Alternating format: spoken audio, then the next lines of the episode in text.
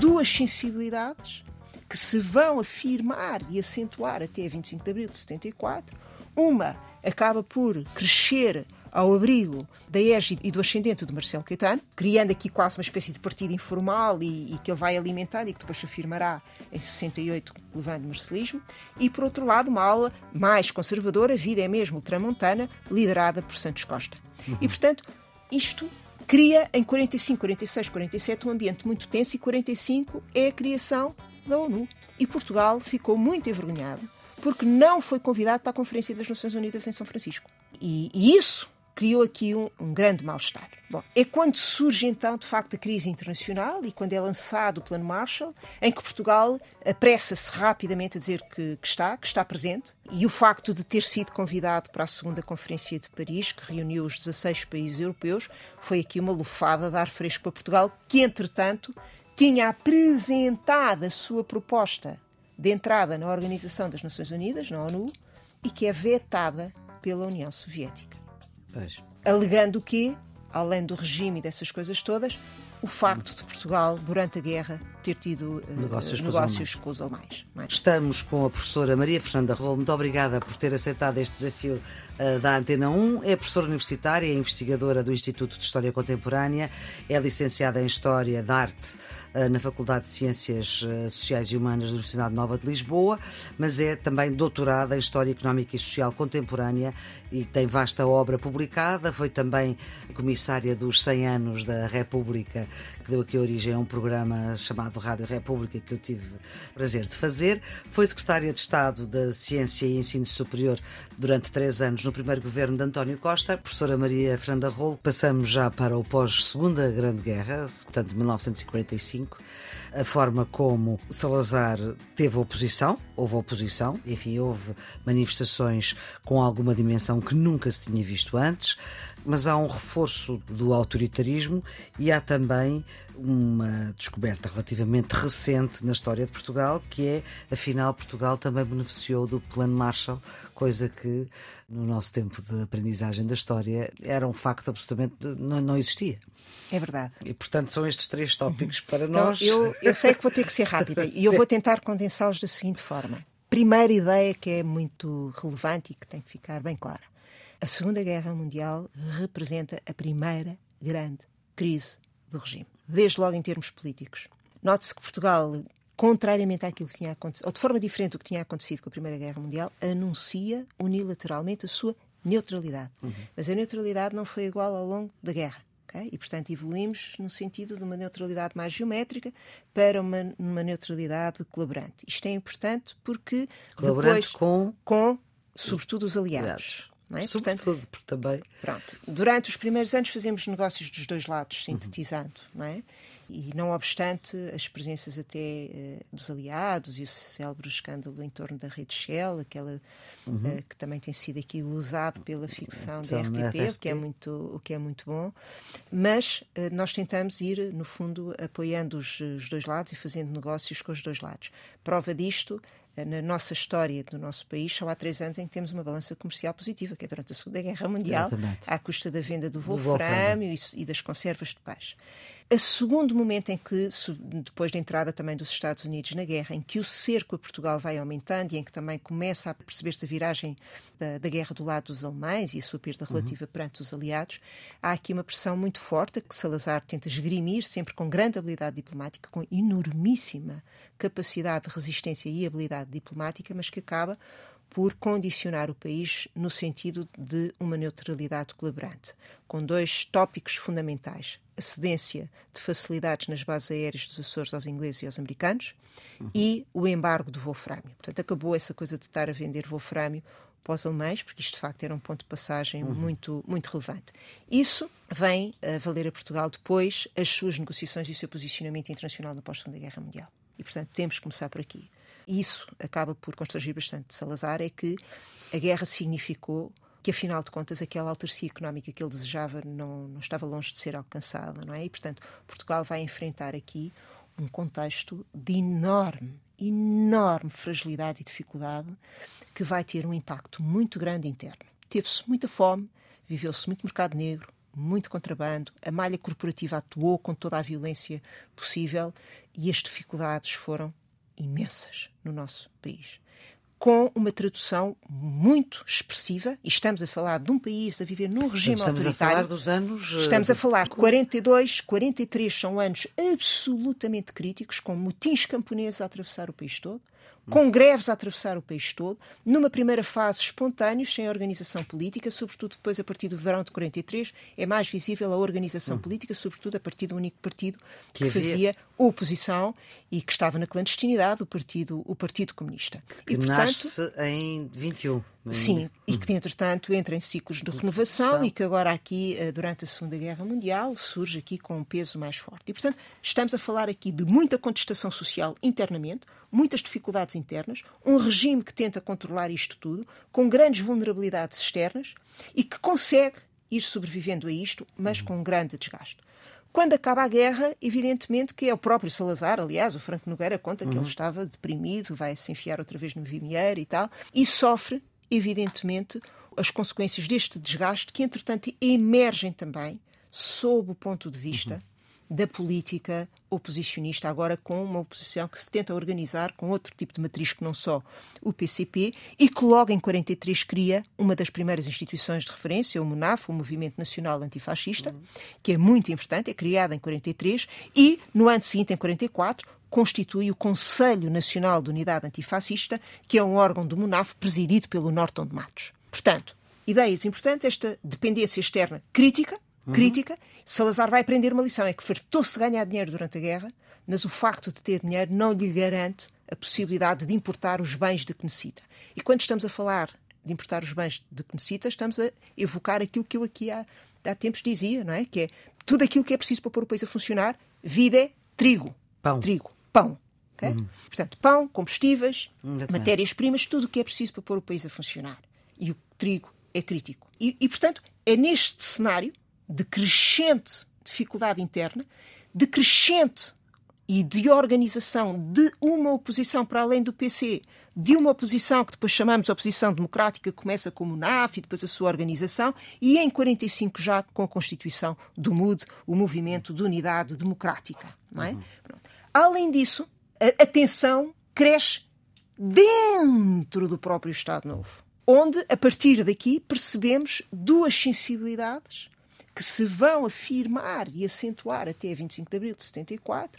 Uma acaba por crescer ao abrigo da égide e do ascendente de Marcelo Caetano, criando aqui quase uma espécie de partido informal e, e, que ele vai alimentando e que depois se afirmará em 68, levando o marcelismo, e por outro lado uma aula mais conservadora, vida é mesmo ultramontana, liderada por Santos Costa. Uhum. E portanto, isto cria em 45, 46, 47 um ambiente muito tenso e 45 é a criação da ONU. E Portugal ficou muito envergonhado porque não foi convidado para a Conferência das Nações Unidas em São Francisco.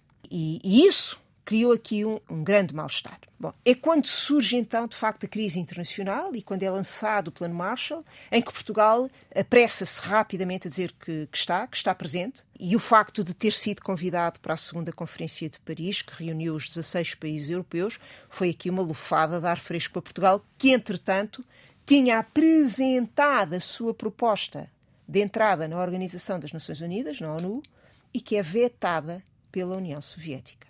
Pois. Alegando que, além do regime e dessas coisas todas, o facto de Portugal, durante a guerra, ter tido uh, negócios, negócios com os alemães. É? Portanto, quando em 47, 47 é um ano crítico, essa é uma ideia que convém também termos, eh, termos presente. Nós, com o final da Segunda Guerra Mundial em Portugal, começamos a viver de facto, uhum. e vivemos de facto esta crise muito generalizada, incluindo, pondo em causa o próprio regime. Aliás, a própria guerra foi um desconforto para o Dr. Uhum. Oliveira Salazar, não é? Porque uhum. todo aquele percurso que ele foi enunciando durante os anos 30 ficou comprometido, uma situação desconfortável. A normalidade que ele queria manter não conseguiu. E agora, em 45, entramos num ciclo que também não podemos sintetizar em 45, temos que ir até 47, uhum. é? que é de facto o ano da grande afirmação da Guerra Fria, e então entramos neste mundo bipolar. Pois. Onde, então, para além de tudo isto, Salazar se vê confrontado com este mundo bipolar, sendo que ele entre os dois não sabia bem qual dos dois gostava menos. O seu anticomunismo era conhecido e evidente, uhum. mas atenção, o seu anti-americanismo não era mais disfarçado nem era Sim. inferior ao, anti, ao anticomunismo. Mas e, depois portanto, vai entrar para a NATO em. Entra para a NATO em 49, uhum. já depois de ter sido aceito na comunidade internacional, porque entre ter a afirmação dos comunistas em Portugal, de facto, os aliados acabam por perceber que é mais interessante contar com o salazarismo. Não esqueçamos o espírito da época. Não é? 45, 46, 47, os americanos estão absolutamente convencidos da probabilidade de rebentar uma terceira guerra mundial. Estamos na afirmação da Guerra Fria, que não acontece no dia X, é? claro. é? que se vai afirmando. E, portanto, 47 é o anúncio da doutrina Truman, em março de 47, e depois é o anúncio do Plano Marshall, em junho de 47. A partir daqui as coisas começam a ficar vagamente mais claras, mas que o mundo está dividido em dois e que os Estados Unidos mandam neste lado cá, uhum. já não há dúvidas. Entretanto, os países europeus entram numa crise, uma crise também inédita, que nunca tinham vivido, uma crise de pagamentos, muito mais parecida com aquilo que vivemos no período contemporâneo do, uhum. do que tinha acontecido atrás. Ah, e Salazar, tendo de entrar na ONU, é vetado, mas depois é convidado para o Plano Marshall e agradece. Note-se a importância disto. A Espanha não foi convidada. Mas escondeu. Ele não escondeu. Ele não escondeu, ele não escondeu. De facto, aqui as questões da memória coletiva são muito interessantes. Saem milhares e milhares de notícias. Ele esconde alguns dos aspectos disto, mas não hum. esconde. Em primeiro lugar, em 47 e sobretudo no verão de 47, há dois elementos aqui que são muito constrangedores para Portugal. Uh, e que o Lumbrales, Costa Leite Lumbrales, chamou muita uhum. atenção. Ele, na altura, tinha um papel muito relevante como Ministro das Finanças e depois como Ministro da Presidência. Um deles era a questão do ouro alemão, alegadamente existente em Portugal e que existia mesmo. O ouro nazi. O ouro nazi. E o outro era a questão das bases dos Açores. E Portugal tinha uma balança eh, de pagamentos muito, muito elevada, não é? Portanto, enquanto que a maior parte dos outros países todos estavam de rastros, não é? Uhum. nós tínhamos imenso dinheiro, imensas reservas e imenso ouro. E, portanto, quer dizer, não havia nenhuma espécie de legitimidade para nós pedirmos assistência financeira e havia um ambiente. Porque objetivamente não precisávamos. objetivamente não precisávamos, mas nós não conseguíamos comprar aquilo que precisávamos. Pronto, e esse é que é o drama. Uhum. E, portanto, nós desde setembro e desde julho, que estamos nas conferências de Paris, que depois vão dar lugar ao CDE, à atual OCDE, estamos desde o princípio nas conferências e em setembro dizemos: atenção, nós não queremos auxílio financeiro dos americanos, e não queremos com, com muita assertividade. Aliás, o Lombrales falava nisto como os famintos do dólar. Portugal não encarrará entre os famintos do dólar. Mas atenção, nós precisamos de apoio. E Portugal, a partir daqui, vai adotar sempre em relação a estas questões da construção europeia esta atitude, uhum. que é não está exatamente dentro, mas não quer ficar de fora. Quer lá estar porque percebe que toda a sua dinâmica de comércio e toda a gestão da dependência externa de Portugal passa por este. Por este. Portanto, ele não esconde só que não só não conta tudo e depois passa por várias, eh, por várias humilhações. Seja como for, entramos aqui neste ciclo que tem como tónicas principais. O regime, depois disto, já não é a mesma coisa. Tentará aligerar algumas coisas, mas depois tratar-se-á sobretudo de sobreviver. Enfrentará a tal oposição democrática em confrontos diretos, nomeadamente com as eleições do Norton. Consegue esmagá-las.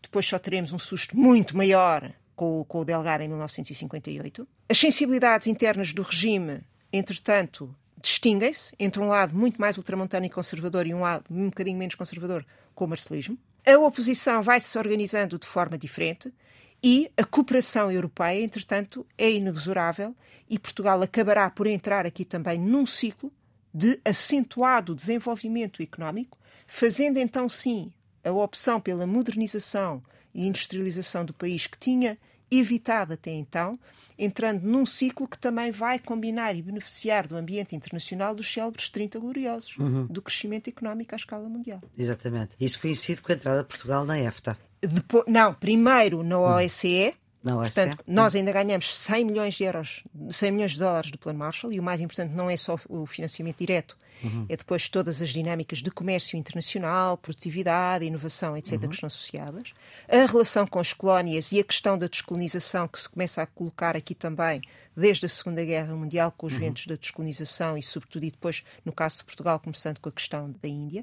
E, portanto, nós, nesse nível, temos as seguintes metas: uh, a adesão ao Plano Marshall, uhum. e OSCE. Ficamos membros fundadores da OSCE, atual OCDE. Quando é constituída a EFTA, vamos a correr para não ficar de fora e conseguimos sempre ser membros constituintes da EFTA, o que para nós é um alívio, porque com a EFTA não há integração económica, não se colocava a questão do regime, Sim. nem a questão do comércio com as colónias, e portanto vamos atrás da Grã-Bretanha. Mas atenção, quando a Grã-Bretanha anuncia 62 e depois mais tarde em 68 a saída, a tentativa de entrar no, na, na, na Comunidade Económica Europeia, Portugal vai atrás.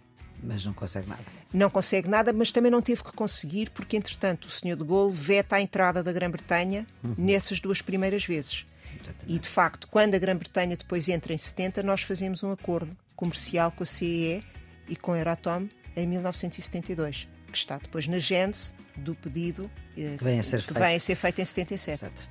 Muito bem, professora Maria Fernanda Rolo, muito obrigada pela ajuda para quem vai fazer exames de História de 11 e de 12 ano. O programa de História é muitíssimo extenso. Estas conversas aqui estão sempre disponíveis em todas as plataformas eh, e, portanto, podem ser ouvidas a qualquer momento. A produção é de Ana Fernandes, os cuidados técnicos de João Carrasco e tenham um bom dia. Thank you.